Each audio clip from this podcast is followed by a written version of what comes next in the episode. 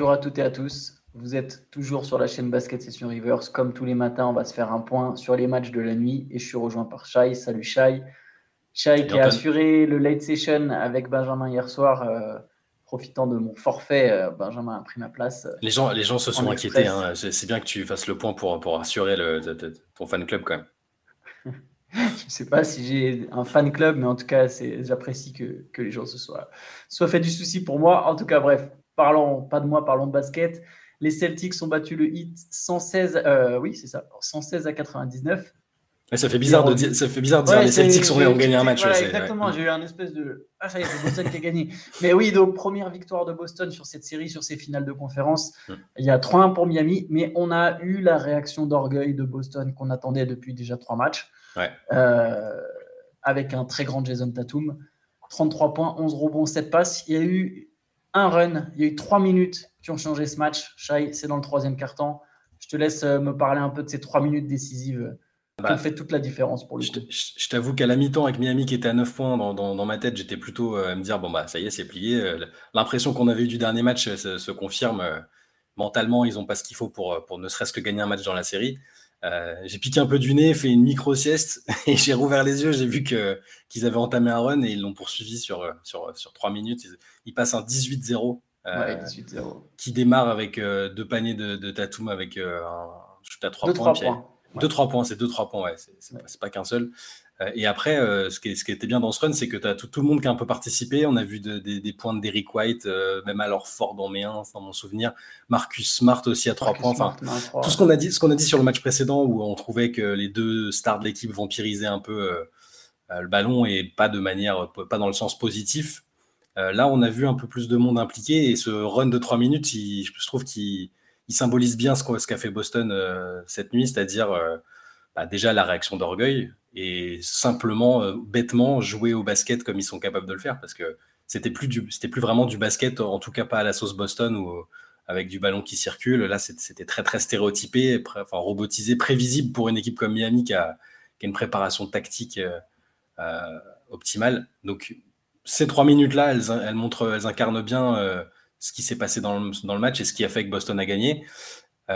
Après, est-ce que ça suffira? Est-ce que c'est simplement le, voilà, le, l'orgueil d'une bête blessée qui veut juste pas sortir sur, un, sur une humiliation? Ou est-ce que est-ce qu'on est en train de d'assister à quelque chose de un début le début de quelque chose d'historique? Je sais pas. Il y a il y a 24 heures en discutant on se disait non mais même enfin c'est mort euh, ils ont pas du tout le langage corporel le mental il y a rien qui, qui permet de dire qu'ils vont remonter.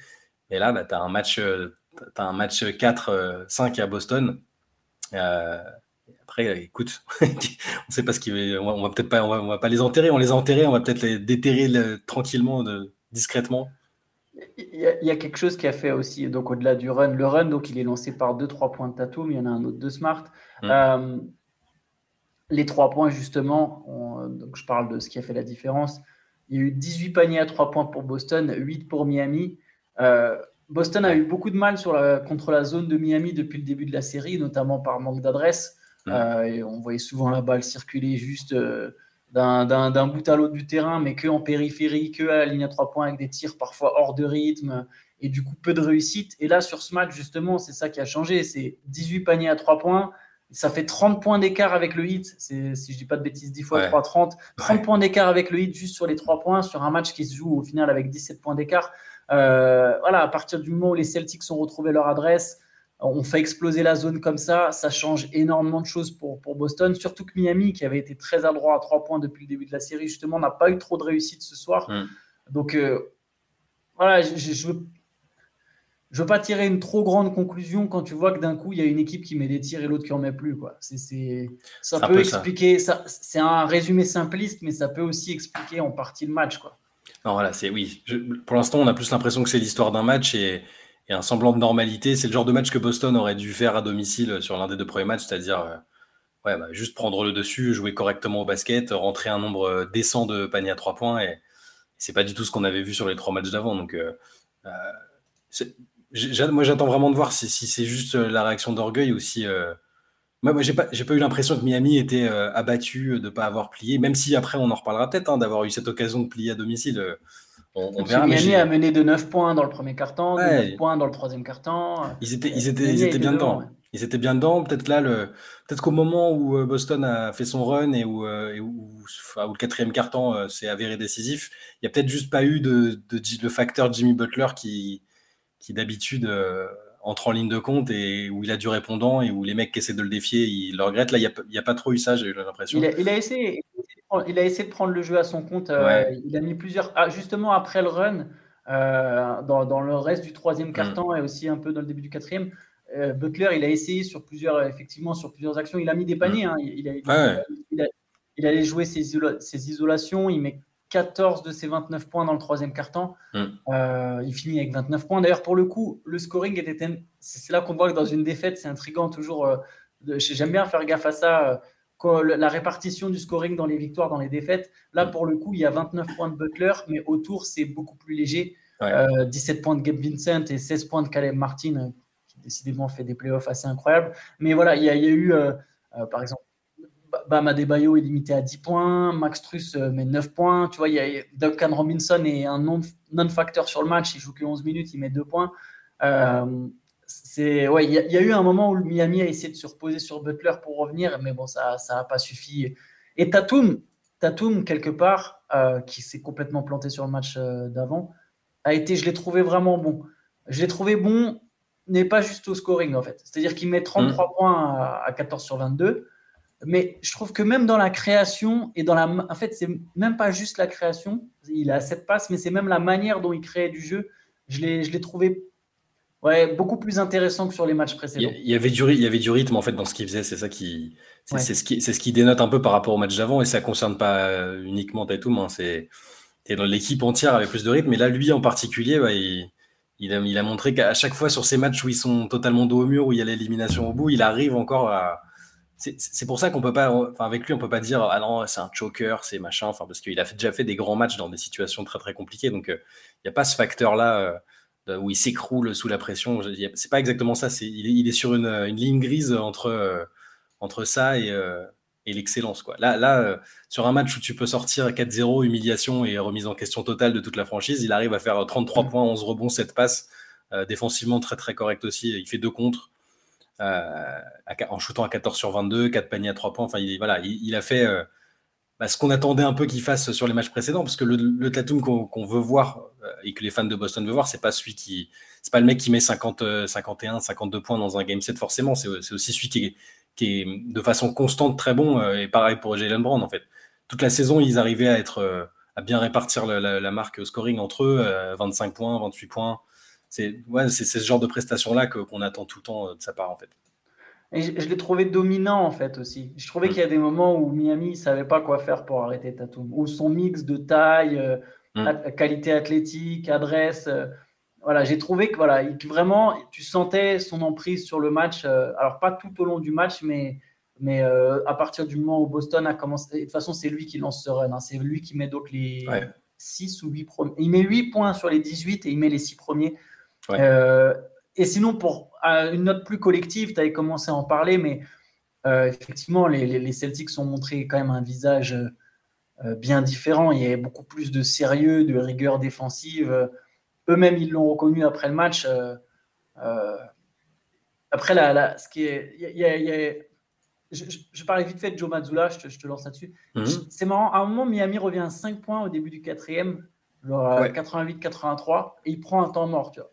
Il prend un temps mort, genre, je sais pas si le gars juste apprend de toutes les critiques. Il a beaucoup été critiqué pour sa gestion des temps morts. Là, pour le coup, il prend un temps mort. Derrière, il y a un nouveau run de Boston. Et, et Joe donc tu vois, donc, un espèce de bon choix tactique, on pourrait dire. Et Joe Mazzulla, après le match, il a dit voilà, faut qu'on garde le même état d'esprit, le même niveau d'effort. Euh, il insistait vachement là-dessus. Et ironiquement, c'est justement le point faible en fait de Boston depuis le début de presque de la saison, quoi. C'est que justement, il n'arrive pas à garder ce même niveau d'effort. Le, temps mort dont tu parles, est-ce que c'est celui où c'est Marcus Smart qui parle du début à la fin là? Parce qu'il y, y, en a, y en a un où euh, je crois. Voilà, c'est dans le quatrième quart-temps. Je crois que c'est là. Quand Miami revient à 5 points, il me semble que c'est celui-là. Donc il le prend, et il dit deux trois mots, et après tu as Smart qui arrive et qui parle à tout le monde. Euh, sais, on avait parlé un peu de ces scènes-là où, euh, deux, ou deux fois de suite, voilà, ou deux fois de suite, tu as alors fort devant, et puis bon, ça, ça, a un effet très limité pour pas dire inexistant. Là, j'ai eu l'impression que le fait que Smart parle, et sans doute peut-être aussi ce que Mazzula a mis en place à ce moment-là, on ne sait pas, on n'est pas. On n'a on pas entendu ce qu'il a dit, mais c'était quand même assez animé. Et, euh, et, le timing du temps mort et ce qui s'est passé après, voilà, montre qu'il est, il est capable de les prendre ses temps morts. Il rentre pas chez lui avec, comme sur les matchs précédents où il lui restait c'est devenu un running gag euh, sur, euh, sur Twitter où il se, demande pourquoi, enfin, s'il fait pas une collègue chez lui, enfin, c'est terrible, mais. Derrière, il y a un 11-0. Euh, je, je, viens de regarder. Je qu'il y avait un run derrière. Je me souvenais plus exactement de la nature du run, mais du coup, c'est 11-0. C'est 11-0 avec, avec des paniers de Tatum et des passes d'aise de Tatum. Pour Quand c'est Smart, le leader émotionnel de l'équipe, un peu, il se passe généralement des bonnes choses. Après, est-ce qu'il n'est pas toujours capable de le faire? Il n'a pas toujours été capable de le faire sur les, les premiers matchs, mais quand il est comme ça, j'ai l'impression que c'est quand même euh, la meilleure, la meilleure version euh, pour, pour Boston. Smart. Et c'est vrai, et, on y pense, c'est vrai que, alors c'est pas que du fait de Smart, mais euh, Boston fait 28 passes décisives. Et, collectivement, ils sont plus, ils ont plus eu, donné l'impression d'avoir envie de jouer ensemble. C'est bête, mais on, avait moins cette impression-là sur les, sur les premiers matchs. En fait, j'ai l'impression que c'est une équipe, quand elle arrive à se lancer, tu vois, ça devient vraiment un espèce de rouleau compresseur, à la mm. fois défensif comme offensif. Le vrai problème, c'est qu'elle n'arrive pas toujours à se lancer. C'est comme s'il y avait un espèce de faux contact. Tu as, une, bagnole de luxe, mais il y a un faux contact. Et du coup, euh, des fois, elle démarre et vium, et tu as d'autres moments mm. où c'est beaucoup plus poussif. Quoi. mais euh, justement, Marcus Smart, euh, avant le Game 4, pour le coup, donc c'était pas après, pour il a vraiment parlé avant, il a dit faut surtout pas nous. il a envoyé un message au hit, il dit ne nous laissez pas en prendre un. Genre sous-entendu, si on en prend un, c'est bon, on sera lancé on reprend le truc du contact et derrière, euh, on déroule. Est-ce que tu arrives à avoir un scénario comme ça? C'est facile de surréagir, de surréagir après un match et de se dire Ah, ça y est, est-ce que la série est retournée? Je, sais juste. Euh, j'ai l'impression. En fait, juste pardon. Tu vois, cette équipe de Boston est tellement forte que tu as envie de te poser la question. Tu vois, sur le papier, elle est plus forte que celle de Miami, sur le papier. Après, le papier, c'est pas le terrain. Est-ce que si elle se prend match par match, est-ce qu'elle ne peut pas juste, bah, au final, gagner quatre fois de suite contre Miami? Je sais juste que, enfin, ces derniers jours, depuis la, de la victoire dans le troisième match, euh, on, a tenu pour acquis la qualification de, Miami. Moi, le premier, et même hier euh, dans la Light Session, on faisait des prévisions enfin, sur ce qu'allait se passer ou pas. Enfin, mais, mais c'est vrai que euh, dans, le fond, je me disais, j'espère quand même qu'ils ne vont pas remonter parce que sinon, on va en entendre parler pendant, pendant 10 000 ans, tellement tout le monde a tenu pour acquis, tellement tout le monde les a enterrés.